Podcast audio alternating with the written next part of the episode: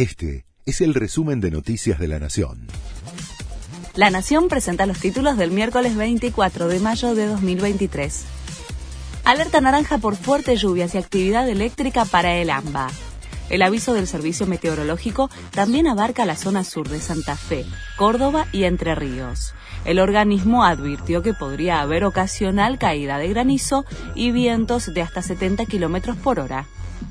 La UTA amenaza con un paro de colectivos en todo el país para el próximo martes. Ese día vence la conciliación obligatoria dictada por el Ministerio de Trabajo, que podría extenderla por cinco días más si no se destraban las negociaciones en la audiencia del lunes. El gremio pide cobrar un retroactivo, un bono no remunerativo por única vez y viáticos. Los colegios privados bonaerenses aumentarán 7,5% en junio. La suba es por encima de lo acordado con el gobierno, que originalmente era 3,35%, por la mejora salarial de los docentes.